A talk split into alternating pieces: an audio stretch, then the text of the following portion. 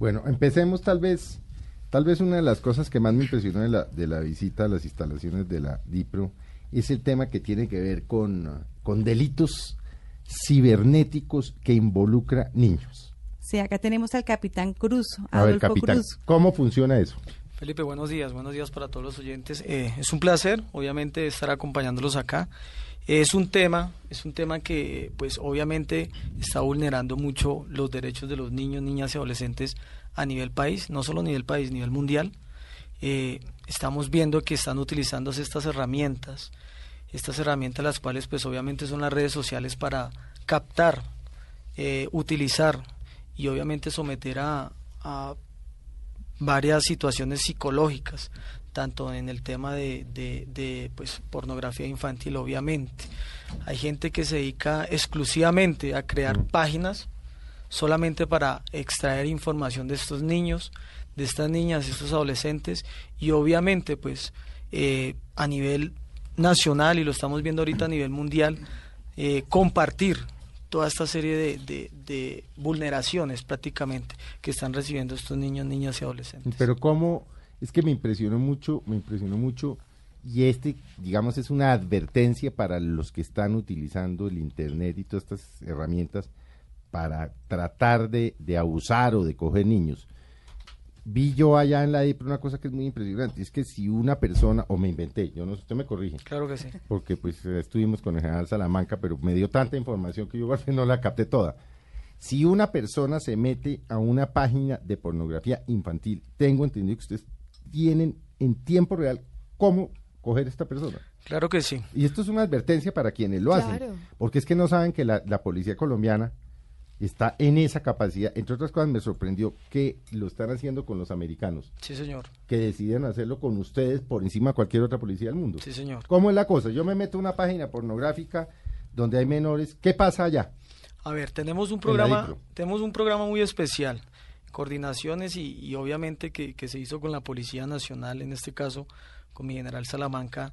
Fuimos de, dotados de un sistema, un sistema operativo que se llama el GRICOP, donde eh, en tiempo real a nivel mundial, estoy hablando a nivel mundial, y obviamente pues aquí en nivel Colombia sabemos directamente qué personas, en qué ciudad, qué hora y qué IP se están conectando estos pedófilos a compartir toda la información, eh, obviamente dentro de las redes sociales. Ya hemos tenido dos casos importantes en un mes que tenemos el programa. Ya este, esto fue un, eh, un convenio, una donación que nos hizo la embajada, eh, más exactamente con la agencia ICE. Ellos nos, nos dotan de este, de este software, porque es un software, y ya hemos logrado dos, dos capturas muy importantes, dentro de ellas en la ciudad de Cali, y ahorita la semana pasada acaba de llegar una comisión en la ciudad de Bucaramanga, donde pues tenemos lastimosamente gente con un nivel muy alto, docentes en estos casos, catedráticos, metidos en estas madres de familia, sí señor, eh, metidos en estas páginas. El caso de Cali, su mamá de 36 años de edad tenía un sitio en su residencia, obviamente adecuado, atrayendo estos pedófilos y compartiendo, grabando sus hijos, haciendo toda clase de bajámenes sexuales eh, y lo compartía a nivel mundial, vendía tengo entendido, tengo entendido que ustedes hace poco, precisamente gracias a esta información, lograron desarticular una red que tenía que ver con Colombia y creo que con Los Ángeles. Sí, señor. Se, hizo directamente, primero fue en Dinamarca la información. Sí, correcto. Se sustrajo en Dinamarca. Dinamarca, pues,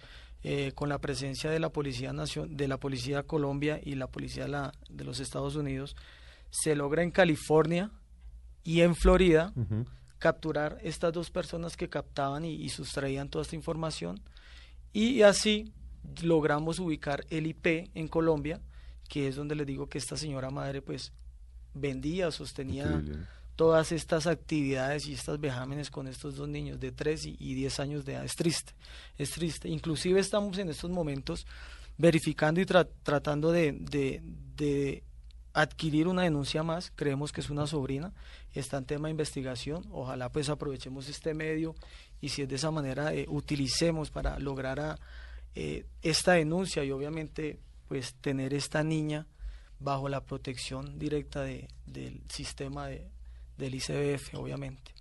Bueno, y este, este tipo de sanciones que ustedes le, dan a estas personas que hacen estos, estas barbaridades, ¿es también, pues digamos, para creadores como para consumidores de estas páginas? Claro que sí, el artículo es muy claro, el artículo del 218 del Código de Procedimiento Penal dice que eh, el que fotografíe, filme, grabe, produzca, divulgue, ofrezca, compre, posee, almacene, transmita o exhiba toda clase de esta información, tiene o incurrirá de 10 a 20 años de prisión. O sea, no es solo el que el que crea la página, sino el que la visita. Sí, señor, o sea, que tengan claro que tengan claro los, los oyentes de Mañanas Blue que, que, es decir, que no hay nada oculto bajo el cielo y la tierra.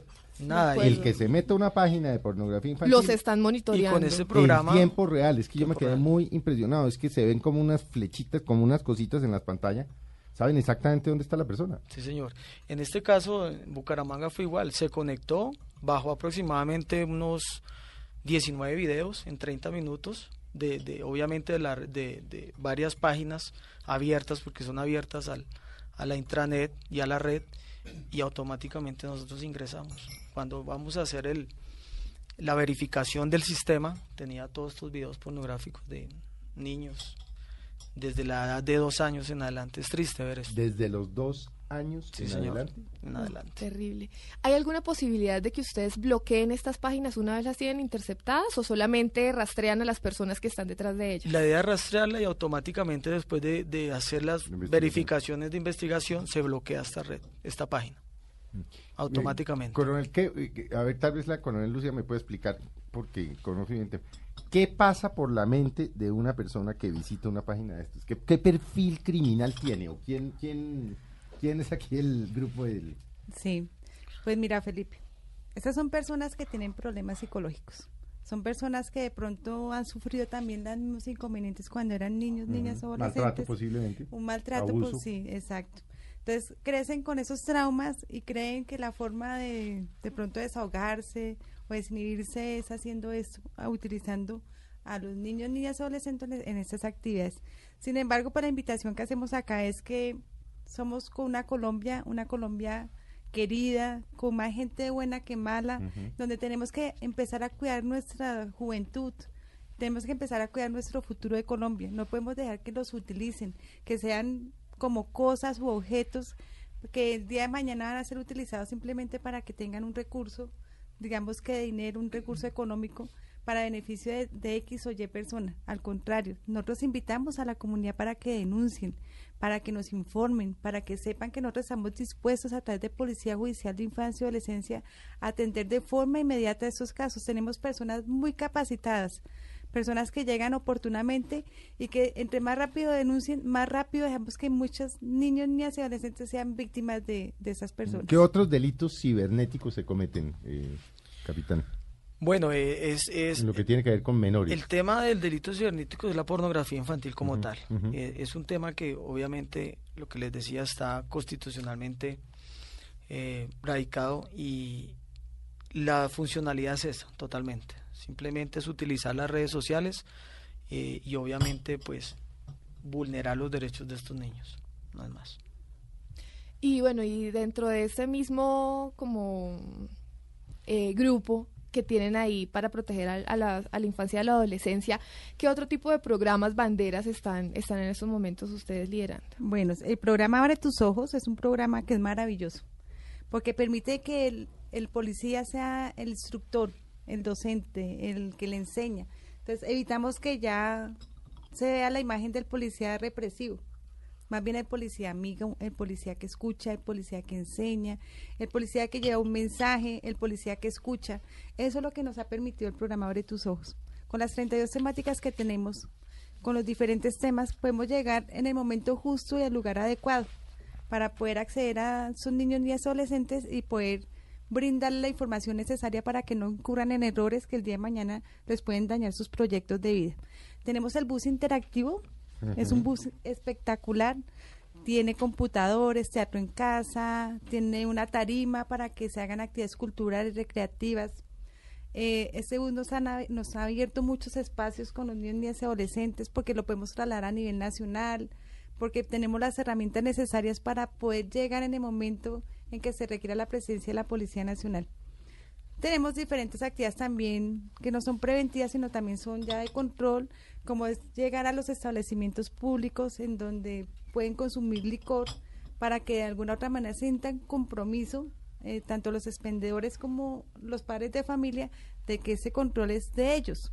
Entonces ya llegamos en el momento en que ya realmente toca hacer la parte, la parte represiva, pero sin embargo la invitación que hacemos acá es que mm, a veces los padres de familia no saben ni siquiera dónde están sus hijos. No, no, eh, dejan en manos de muchísimos casos no tienen ni idea qué hacen sus hijos. Exacto, entonces acá la invitación y se sorprenden, ¿no? Cuando lo llamamos y les decimos, mire, su hijo está en tal sitio y está haciendo tal cosa, lo dudan. Dicen, no, pero si mi hijo está en la casa del primo durmiendo esta noche.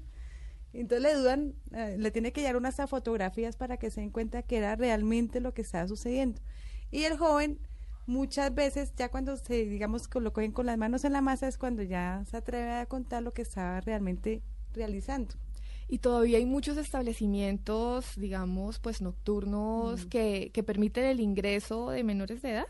Sí, desafortunadamente sí. Eh, y lo peor es que se sabe que el establecimiento se cierra y no se cierra por un día ni por dos, sino hasta por ocho días.